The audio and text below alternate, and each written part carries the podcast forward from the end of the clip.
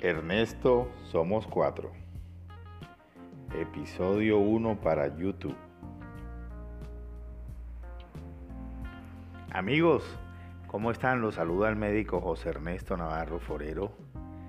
Yo me siento muy contento y muy motivado porque hago parte del mundo actual por las redes sociales. Eh, uno puede son una radio para cada rincón del mundo. Hoy decidí hacer un podcast para empezarlos en YouTube y compartirlo en las demás redes. Quiero que hablemos de las parejas, que hablemos de la necesidad que tenemos de apoyo de las parejas. Una relación no es de uno, una relación es de dos. Entonces es muy importante que luchemos por sacar adelante una relación, pero también es fundamental que la lucha sea de dos. Siempre hay dificultades, realmente la vida color de rosa, ni los príncipes azules existen. La vida es de dificultades y aunque eso la hace más difícil, también tiene que ser una motivación para saber que los triunfos van a ser una sensación única.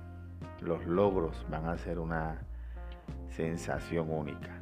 Necesitamos que nuestras parejas nos acompañen en los momentos buenos, pero también en los momentos difíciles o malos. Porque el amor verdadero tiene mucha relación con encontrar a la persona que lo acompaña a uno en todos los procesos, en todas las etapas.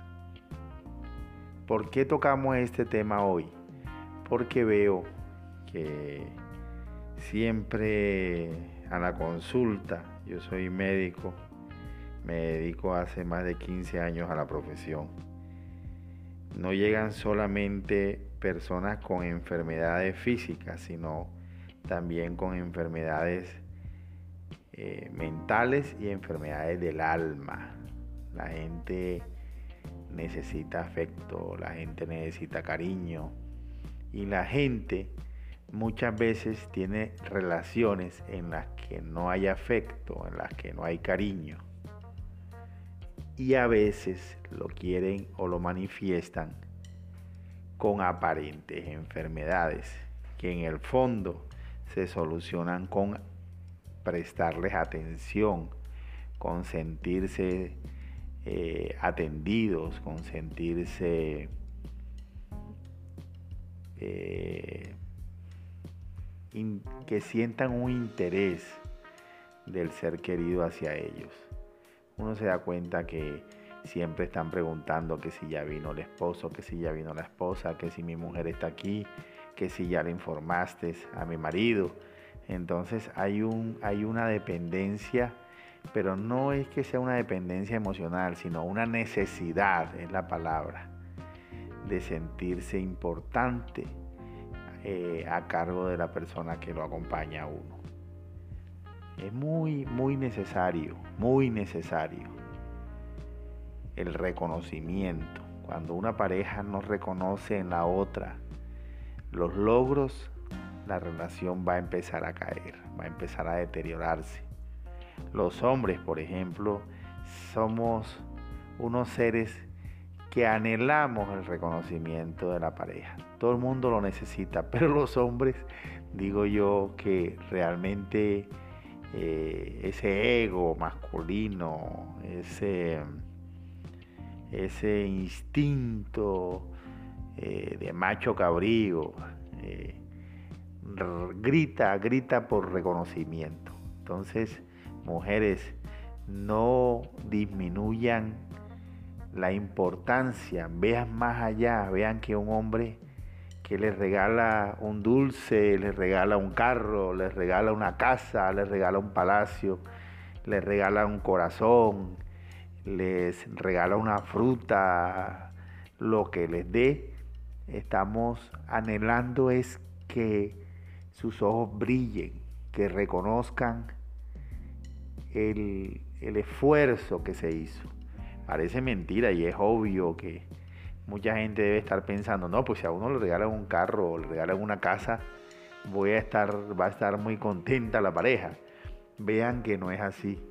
En muchas oportunidades ocurre que no importa la magnitud del regalo, las parejas se acostumbran a veces a que sí, todos se lo merecen eh, y tal vez te den una palmadita en el hombro o un besito en la mejilla y te digan gracias, pero en el fondo ustedes si quisieran dominar en el mundo, si ustedes se dieran cuenta el poder que tienen como los seres amados que son y que ese regalo, por pequeño o grande que sea, se refleja en sus ojos, en su actitud, y no lo ven como algo que simplemente se merecen, dominarían el planeta Tierra y el universo que los rodea. O sea, tienen el poder en sus manos y a veces no lo, no lo aprovechan. Es importante reconocimiento, igual los hombres también. Tenemos que ver cómo hacemos para reconocer en las mujeres, las mujeres que tienen trabajo, las mujeres que solamente eh, por el hecho de estar en la casa tienen eh, lo más difícil que es sostener un hogar, que es sacar adelante a los niños, que es mantener la casa en orden, que es que te reciban, eh, qué sé yo, con un almuerzo, un beso, un abrazo. entonces hay que resaltar porque no solamente el que está trabajando es el importante, importante son los que mantienen, sostienen un hogar con su intervención, sea económica, sea eh, del cuidado de los niños. Eh, lo que haga la pareja es fundamental, es importante y tiene que ser grandemente valorado, muy valorado. Las parejas son de dos, las parejas no son de una sola persona. Entonces, ese es un llamado para que regrese esas personas que queremos, esas personas que amamos al origen, para que vuelva la persona que uno quiere. Quiero que estés tú, la mujer que amo, o que estés tú, el hombre que amo, como siempre te he querido, en señal de victoria, con Dios presente, con energía positiva, alegre, sonriendo, que se vea que estás feliz de que seamos juntos. No quiero al otro tú o a la otra tú que está triste, está agobiada, se está quejando con la cantaleta. No importan las dificultades, por favor, no importan las dificultades. Lo importante en el fondo es que sepan que van a ser anécdotas que van a ser superadas. Que tengan conciencia que si en el pasado han logrado superar dificultades, esta vez no tiene por qué ser la excepción. La vida no es fácil, la vida es una lucha diaria de dificultades, de tropiezos, pero hay que levantarse y hay que apoyarse una pareja a la otra. Eso es lo que quiero que entiendan y pedirle a Dios que los ilumine, pedirle a Dios que salgan adelante. Y también es un mensaje para las parejas que están empezando. Las parejas que hasta ahora comienzan, esas parejas que no tienen la experiencia de la que hemos estado hablando en este podcast, que sepan y piensen que si muchos han podido sostener una relación, un hogar, una familia durante años, décadas, ustedes no tienen por qué ser la excepción. Si hay amor y está Dios presente, todo es posible y se puede superar las dificultades que aparezcan, sean económicas, sean de salud, sean de familia, sean de lo que sea, con el amor de la pareja y el amor de Dios y creer uno en el otro, apoyarse, podemos llegar muy lejos y podemos reírnos de todos las dificultades que ocurrieron en el camino. Ernesto Somos Cuatro, episodio 1 para YouTube. Amigos, bueno, entonces, ya que estábamos hablando de este tema, eh, de lo importante que es luchar en pareja, quiero que hablemos unos minutos también de algo que afecta a muchas parejas y tienen solución. Y es no poder tener hijos cuando una pareja sueña y lucha por tener familia, por tener descendencia, a veces se sienten limitados cuando no lo logran, porque es un anhelo que toda familia tenga hijos. Es lógico que uno quiere tener su hogar, quiere tener eh, el ver crecer a esos niños. Entonces, eh, en ocasiones hay infertilidad, en ocasiones, eh, sea del hombre o de la mujer, existe la infertilidad y no es posible, eh, a pesar de el dinero, engendrar un bebé. O tal vez no tienen los medios económicos para lograrlo. Quiero hacerles una invitación con relación a este tema soy un defensor. Soy el más grande defensor de la adopción. Nosotros con la adopción podemos no solamente complementar la familia que se necesita, sino que vamos a darle la oportunidad a un ser humano que está anhelando también tener un hogar. Somos egoístas, muchas veces somos egoístas y creemos que si no es un bebé que engendramos, no es una felicidad. Dios se manifiesta de diferentes maneras y una de las maneras en que lo hace es dándole la oportunidad a un niño que fue abandonado, a un niño que se quedó sin padres y estamos eh, sin saberlo dándole la espalda a crear un hogar que sea completo. Ocurren milagros. Muchas veces, si se sabe que hay parejas que después de que uno quiso y el otro no quería y aceptaron con el tiempo adoptar. Después de la adopción la señora salió embarazada. Después de la adopción se hizo el milagro y entonces quedaron con dos niños con dos niños que tienen los mismos derechos, con dos niños que tienen los mismos sueños, con dos niños que necesitan a esos padres.